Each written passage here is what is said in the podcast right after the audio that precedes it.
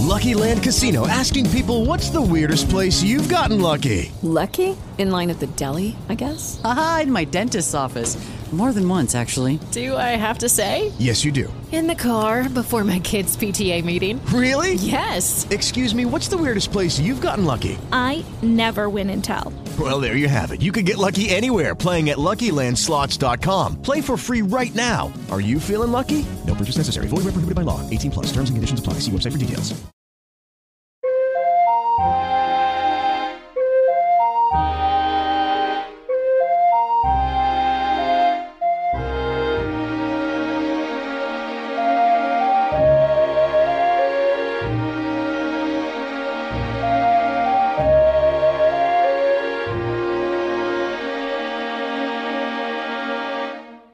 Hola, soy María. Hola, soy Laura. Bienvenidos a El Refugio de Fantasía, un espacio para los amantes de la fantasía y para todo aquel que quiera sumergirse en este mundo. Acompáñanos en este viaje a través de la imaginación.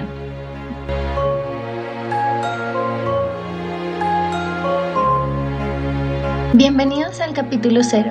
Hoy queremos contarles un poco sobre quiénes somos y qué es el refugio. Empecemos.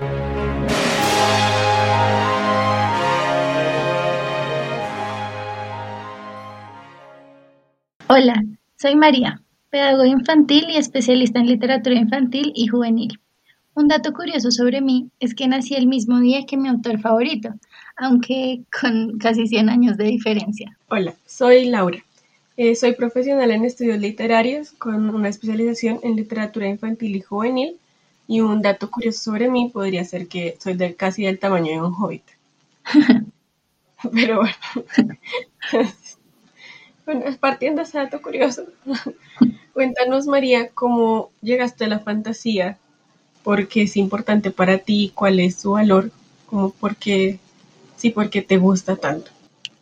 Bueno, em, yo creo que para responder a tu pregunta, tengo que volver eh, varios años en el tiempo hasta mi infancia, porque yo diría que todo empezó cuando yo era, pues, una bebé, tenía como tres años cuando mi mamá empezó a contarme historias y lo que ella hacía es que em, llenó el techo de estrellas y de unos caballitos de los que brillan en la oscuridad y todas las noches antes de dormir me contaba las historias de los caballos que vivían en las estrellas y bueno, distintas aventuras que tenían ahí pero yo diría que ese fue el punto en el que todo empezó y en el que llegué a la fantasía.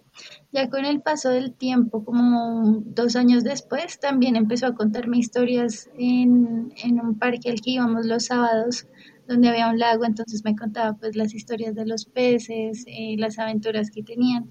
Y paralelo a eso también en la casa los domingos siempre veíamos los cuentos de los hermanos Grimm. Era como un plan obligatorio en la casa entonces, yo diría que mi llegada a la fantasía fue a través del relato oral y de la televisión. Bueno, y en el colegio me acuerdo que especialmente cuando estaba en primaria no logré tener esta experiencia de lectura.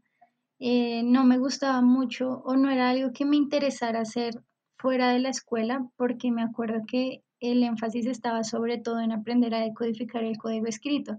Entonces, bueno, leíamos, pero para aprender a leer bien, leíamos para aprender a identificar cuáles eran los personajes, cuál era la trama, cómo podíamos hacer un resumen y todos estos aspectos más formales, pero no, no llegaba a trascender, no llegaba a haber una experiencia, entonces la lectura se quedaba en eso, como esa relación de leo para que me evalúen, leo también para aprender, porque me están pidiendo que lo haga. Y esto fue así eh, hasta el día en que recibí como regalo de mi mamá las crónicas de Narnia, la saga completa. Y eh, pues es una saga súper importante para mí porque fue cuando literalmente empezó eh, todo en términos de fantasía. Fue la primera saga que leí como alejada de, de los intereses de la escuela y la disfruté por completo porque también fue mi llegada a la fantasía y literalmente sentí que llegué con Lucy a Narnia y pude pues experimentar eso, atravesar el armario y llegar a un mundo eh, donde cualquier cosa podía pasar. Entonces, eh, por eso pues le guardo tanto cariño a, las crónicas de Narnia y también así es Luis, que de hecho es eh, pues uno de mis autores favoritos y con quien compartimos la fecha de nacimiento, al menos el día. Después, pues ya empezaron a llegar más autores y también estaba el cine con películas como por ejemplo eh, Matilda o Charlie la fábrica de chocolates. Y paralelo a eso, pues empezó como mi interés por la ilustración eh, para tratar de darle forma a todas esas imágenes que se iban construyendo en mi mente. Y bueno, desde ese momento hasta ahorita es eh, un interés que continúa y que obviamente se ha ido transformando con el tiempo, pero siempre ha estado como atravesado por la fantasía y por ese interés de poder plasmar de alguna forma todo lo que estos mundos logran crear o generar en mí. Ya cuando llegué a la universidad, pues yo estudié pedagogía infantil, como les conté ahorita, y en ese momento empezaron eh, las reflexiones sobre la literatura desde una perspectiva teórica, pero también como en la práctica con los niños. Entonces fue un espacio muy importante porque me permitió reflexionar sobre la importancia que tiene la literatura en la vida de los niños y pues del ser humano en general y cómo esta puede incidir en la forma en la que somos y estamos en el mundo. Entonces ahí, gracias a eso, pues se amplió mi panorama al respecto. Y eh, me acuerdo que ya en los últimos semestres, pues yo escogí el énfasis en lenguaje y en una clase del énfasis la profe nos puso a leer a un autor, el que nosotras quisiéramos, eh, y estudiar su obra desde una teoría específica que estábamos viendo. Entonces yo escogí a C.S. Lewis y las crónicas de Narnia, porque es una saga que me gusta mucho.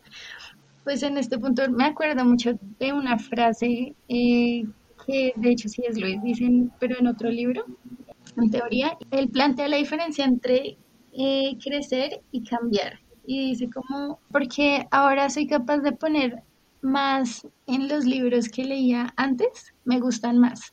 Porque así como soy capaz de poner más en ellos, ellos también me pueden dar más. Y yo siento que eso fue lo que me pasó al releer las crónicas de Narnia en ese punto. Las pude disfrutar más y pues también desde otra perspectiva. Y bueno, ya pues por supuesto, cuando terminé la universidad el lenguaje era algo muy importante para mí, la literatura, y por eso decidí también hacer la especialización en literatura infantil y juvenil. Pero bueno, Lau, también tú cuéntanos cuál ha sido tu relación con la fantasía y con Tolkien, me imagino. Bueno, eh, gracias María por contarnos esa bonita relación, ¿no? sobre todo pues que haya surgido desde el relato oral, que me parece pues algo muy, que también a mí me recuerda también como a los cuentos de hadas, ¿no? O a los cuentos populares y las historias que se cuentan, pues, como de boca en boca, ¿no? Bueno, yo, pues desde que estoy chiquita, creo que me gusta leer. O sea, sí, desde yo creo que desde que aprendí a leer, me gusta leer, valga la redundancia. y yo veía, yo vivía con mis abuelitos maternos y mi abuelito siempre leía mucho. O sea, yo siempre lo veía como sentado en el sofá leyendo mucho. Siempre tenía un libro ahí al lado y lo tenía siempre cerca del sofá.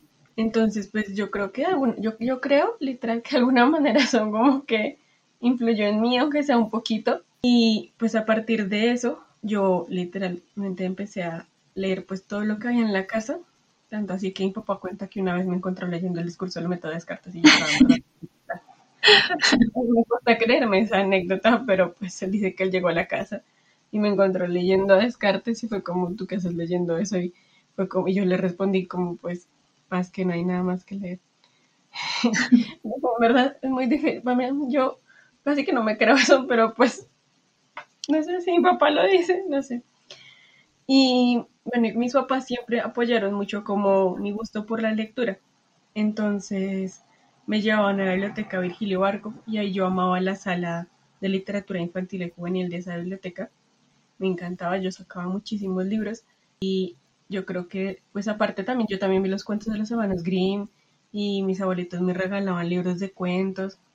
Y yo en la biblioteca buscaba también libros como de ese estilo, entonces de hadas, de criaturas mágicas, de, de princesas y dragones. Yo encontré uno muy especial, pues que era mi, es mi libro favorito cuando estaba pequeña, que se llama El misterio de la escalera, de María Villegas y Jenny Kent a mí me encantaba ese libro yo me acuerdo muchísimo de la portada que tenía la edición que estaba en la Virgilio, porque era sepia y estaba llena de criaturas mágicas. Se trataba de dos niños, ahorita creo que era Priscila y Marcos, que entraban a un mundo mágico a través de una escalera. A mí me encantaba como que entraran y ver las hadas y como las aventuras que tenían. Luego logré tener ese, pues, ese libro conmigo, no en la misma edición, es algo que siempre como, no sé cómo decirlo, como de alguna manera lamentaba porque me encantaba la, la primera, o sea, pues esa primera edición que era en color sepia que me encantaba. Y bueno, yo desde ahí también me llevaban a las ferias del libro, siempre porque por lo general las ferias suelen estar pues cerca a la fecha de mi cumpleaños. Entonces me llevaban siempre y mi regalo de cumpleaños solían ser libros. Y yo era muy feliz, entonces yo me compraba muchos libros y pues tuve esa gran, como ese gran regalo de poder tener tanto acceso a la lectura y que mis papás tampoco, también me dejaban comprar como lo que yo quisiera. Entonces yo amaba también el pabellón de literatura infantil y juvenil y me la pasaba leyendo pues historias de ese, de ese tipo, de esos géneros. Y pues evidentemente cuando ya estaba en el colegio, eh, pues llegó también, pues no sé, el boom de los vampiros y esas cosas que pues pasaron cuando nosotras estábamos en el colegio. Y luego ya llegué a la universidad y yo me acuerdo que yo había escuchado sobre Tolkien, pero yo no lo había leído, o sea, en verdad yo creo que sí, algo el Hobbit.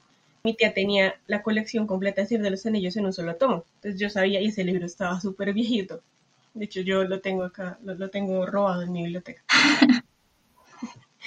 y porque pues se lo pedí prestado después para leérmelo. Pero yo no lo conocía y nunca le había prestado como tanta atención hasta que llegué a la clase de literatura europea medieval y el profesor trataba mucho a Tolkien, sobre todo como en relación al Beowulf, pues todo el trabajo como, sí, de Tolkien con las lenguas, con la filología, y me empecé a interesar mucho, mucho por Tolkien, literalmente, o sea, yo no sé, porque a mí me interesa también mucho la literatura medieval, y desde ese momento como que no he salido de Tolkien. Entonces ahí sí ya me he leído como pues los libros, hasta hice mi tesis en Tolkien y en C.S. Lewis, cómo la fantasía puede como llevarnos a otros modos de pensar, de ser y estar en el mundo, puede darnos posibilidades de, de pensarnos diferentes y de cambiar, ¿no? de no perder tampoco esa esperanza de que en verdad las cosas pueden ser diferentes. Y desde eso, pues a mí, como yo llegué a la universidad como queriendo ser escritora y editora de fantasía. Luego, en la universidad llegó también como la investigación y pues desde ese momento como pues con mi tesis y desde antes ya empecé como a estudiarla y eso siguió como permaneciendo en mi vida ese deseo de, pues todavía no sé si de editarla, pero al menos de escribirla y de investigarla y estudiarla y compartirla con otros, sí. Y desde que me gradué, yo, yo estaba pensando como, bueno, eh, hago talleres de fantasía, me invento algo con la fantasía, pero yo no sabía qué. Y me definía a tomar como el impulso y decir, bueno, sí, ya voy a hacer esto.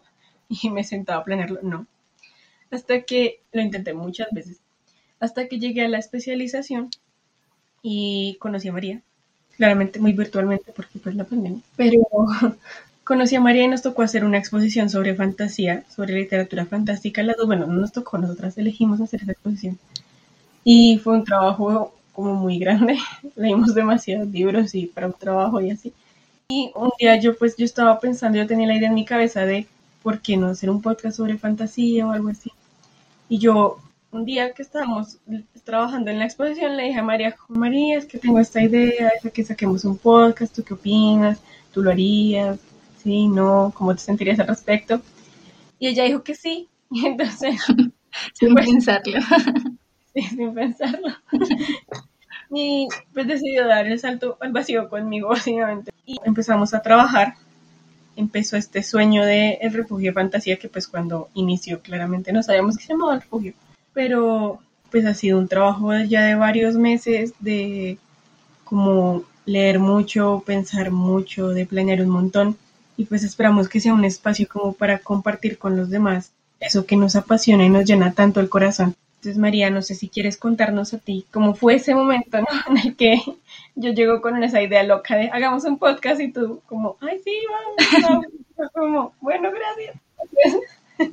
Cuéntanos si quieres un poco. Sí, bueno, pues eh, sí, así como tú dijiste ahorita, estábamos en medio de esta exposición leyendo un montón, investigando. Y pues la fantasía eh, como lectora siempre ha sido mi género favorito, entonces fue una idea que me pareció pues tan chévere que literalmente no, no lo pensé cuando me lo dijiste, ¿no? Fue como quieres y yo sí, sí quiero. Y pues sí, es que además de ser mi género favorito, siento que la fantasía como tal tiene un lugar muy importante en mi relación con la literatura, pues porque por ahí es que tuve la oportunidad de tener esta experiencia que literalmente me transformó. Entonces, sí, creo que ese lugar especial siempre lo va a tener la fantasía. Entonces, pues ser parte de un espacio que gira en torno a este género es una oportunidad muy valiosa y me parece súper chévere poder seguir estudiándolo pues desde una perspectiva teórica, pero también como seguir disfrutándolo como lectora y pues compartir todo esto desde el refugio con ustedes, con todos los que desde alguna, no sé, experiencia o de alguna forma sienten este interés hacia la fantasía. Y además me parece súper chévere poder, em, no sé, como discutir todas las creencias que se tienen en torno a la fantasía, ¿no? Porque, por ejemplo, empezando por qué es fantasía, o no sé, es un género para niños, no sé, o sea, siento que hay muchas preguntas en torno a este género que me parece súper valioso poder discutir. Y además, porque yo creo que independientemente o sea, ya seamos niños, jóvenes, adultos, pienso que este es un género que sí que más allá de nuestra edad logra hablarnos a todos de formas particulares, ¿no? Dependiendo como el momento de la vida que estemos viviendo, logra hablarnos más allá de nuestra edad.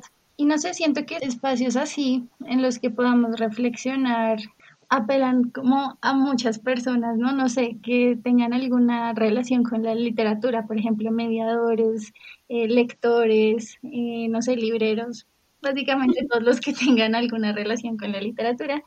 Entonces pienso que todos los que disfruten este género o quieran conocerlo pueden encontrar esa oportunidad aquí en este espacio, en el refugio de fantasía. Entonces, pues no, o sea, en serio me siento muy feliz de haber dicho sí y aceptar saltar al vacío y cruzar el umbral. y cruzar el umbral. Sí.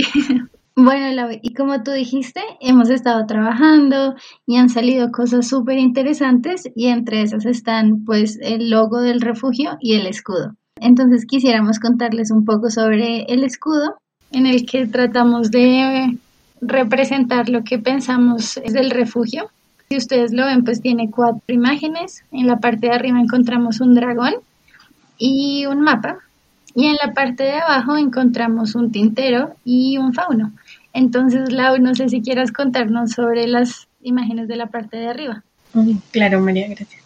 Bueno, como aparte de las imágenes que contiene ese escudo, que ojalá lo vean, pues también ese escudo representa de alguna manera como, lo, como esa misión y visión del refugio como lo que queremos con, este espacio.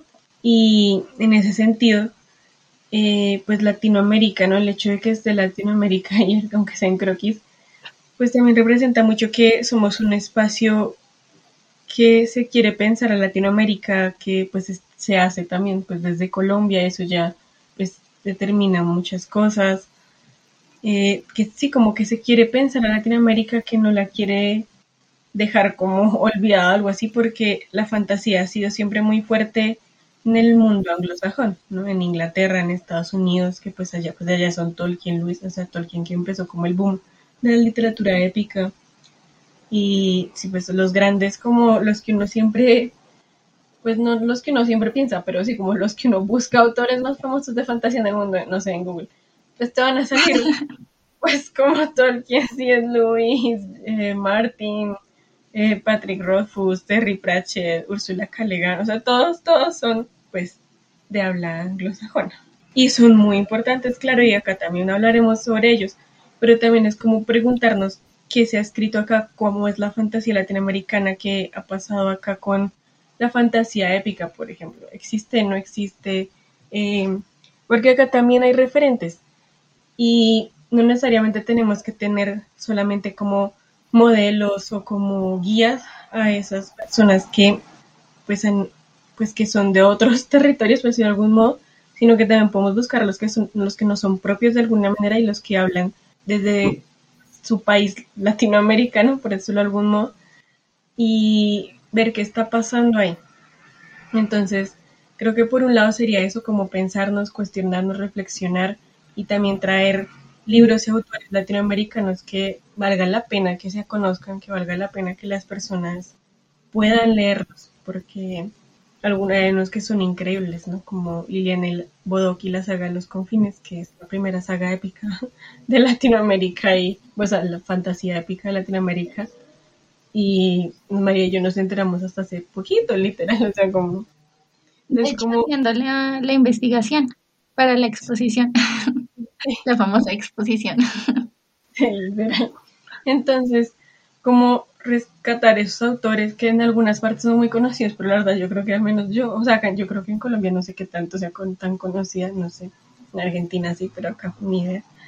Y preguntarse por qué esos autores no circulan tanto, porque conseguir esos libros acá en una librería es muy, muy difícil. Preguntarse por qué no circulan tanto, qué ha pasado con ellos, cómo escriben, por qué escriben fantasía, desde qué lugar lo hacen pues nos parece vital para la construcción de este espacio.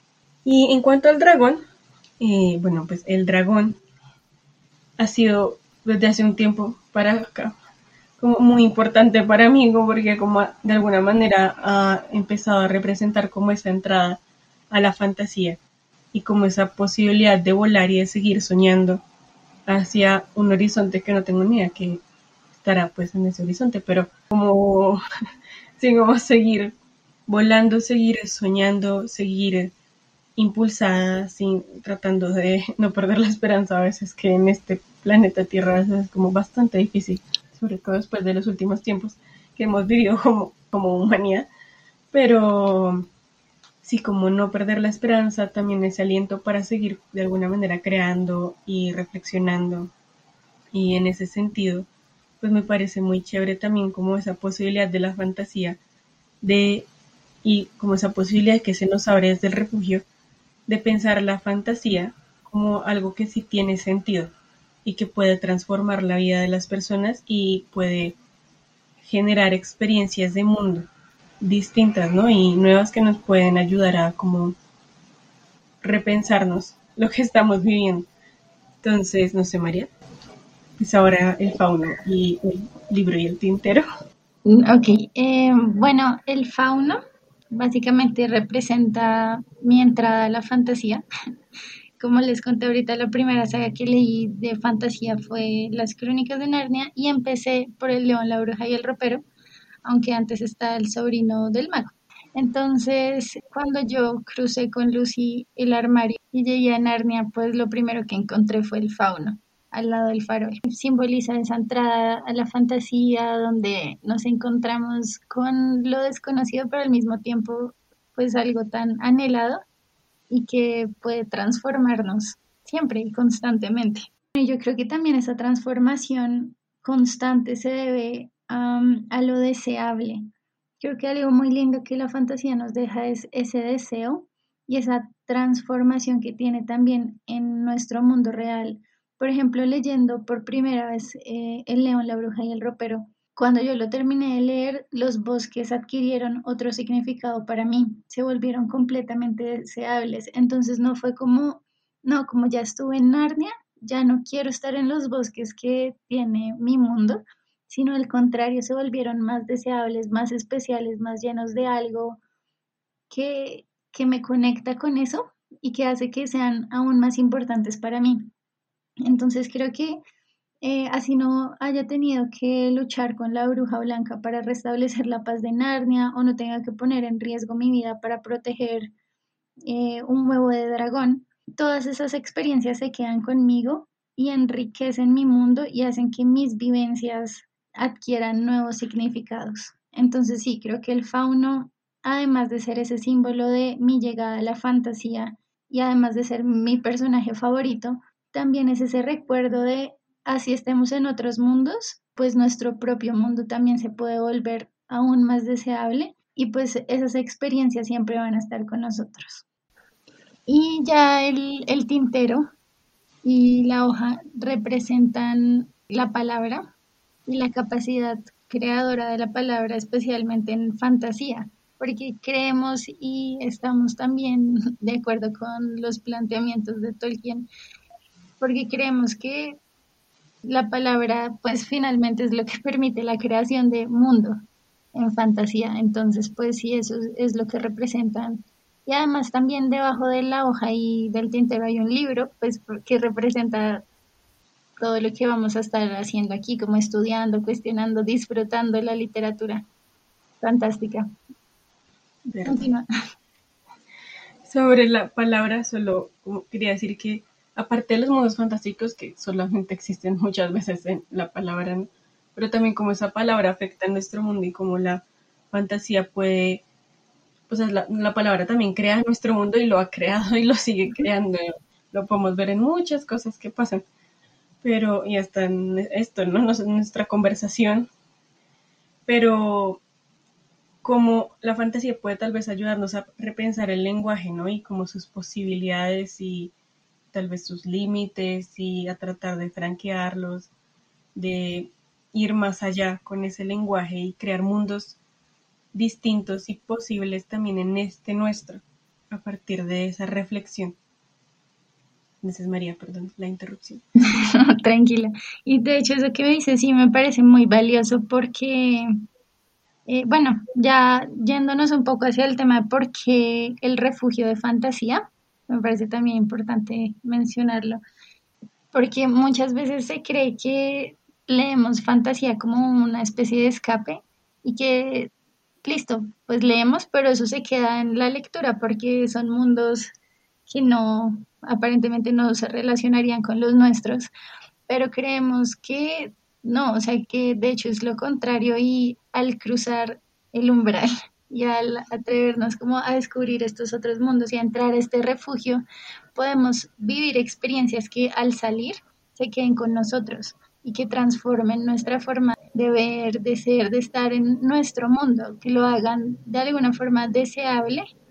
Entonces, sí, de acuerdo. Sí, de eso, como a veces no me acuerdo ahorita quién del mundo, decía, yo no sé, no me acuerdo dónde lo leí, que la literatura también puede proveernos como ciertas experiencias vicarias, o sea, las experiencias que nunca vamos a poder vivir, por decirlo de porque pues en una vida no caben pues el mundo muchas veces, ¿no?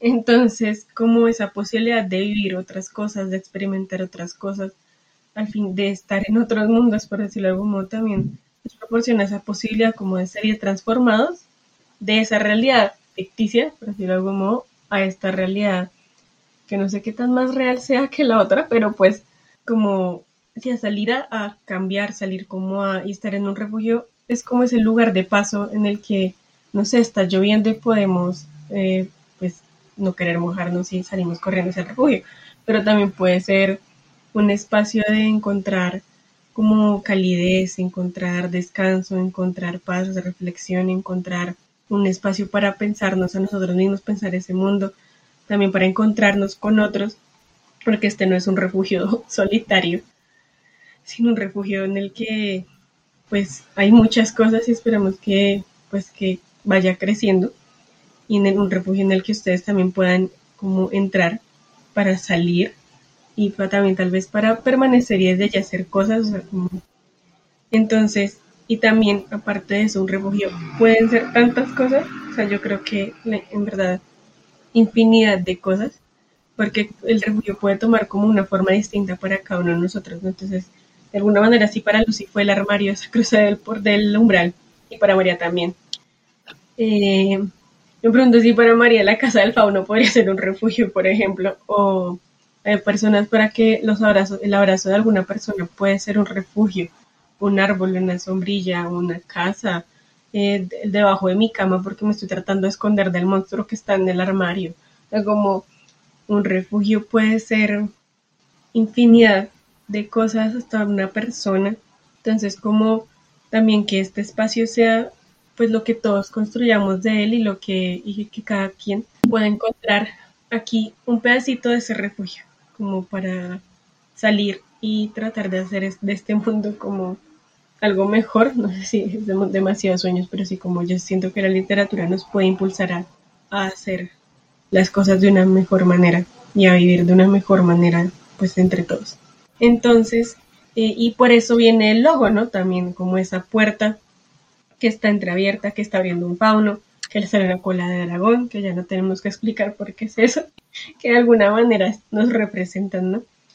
Y esa puerta que se abre, que también es una invitación a, a entrar y a buscar ese refugio y a atreverse a cruzar el umbral, que siento que lo hemos repetido mucho, pero es, eso, ¿no? Es que es la invitación a, a cruzar ese umbral y a encontrarse con quién sabe qué cosas, porque uno abre un libro de literatura fantástica, fantasía y eso es, nunca sabe bien, o no tiene, pueden haber como si ciertas criaturas que ya son muy tópico de la literatura fantástica y todo eso, pero uno nunca sabe con qué historia se va a encontrar, ¿no?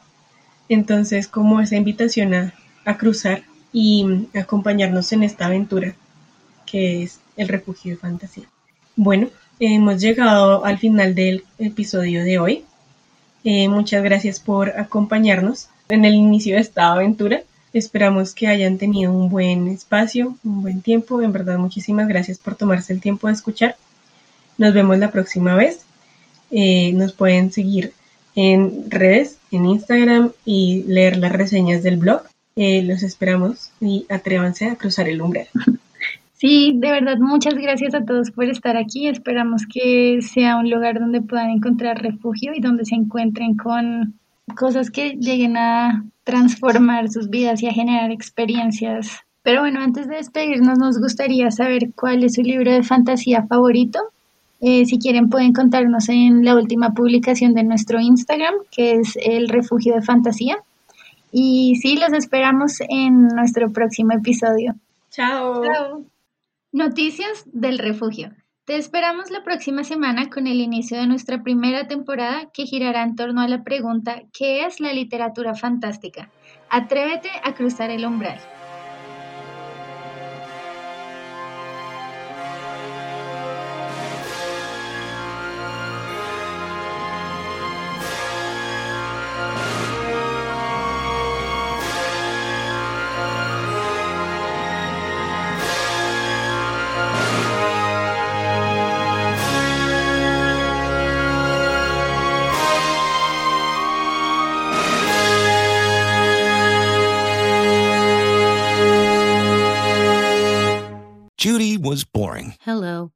Judy discovered ChumbaCasino.com. It's my little escape. Now Judy's the life of the party. Oh, baby, Mama's bringing home the bacon. Whoa, take it easy, Judy. The Chumba life is for everybody. So go to ChumbaCasino.com and play over 100 casino style games. Join today and play for free for your chance to redeem some serious prizes. ChumbaCasino.com. No purchase necessary. Void where prohibited by law. 18 plus terms and conditions apply. See website for details.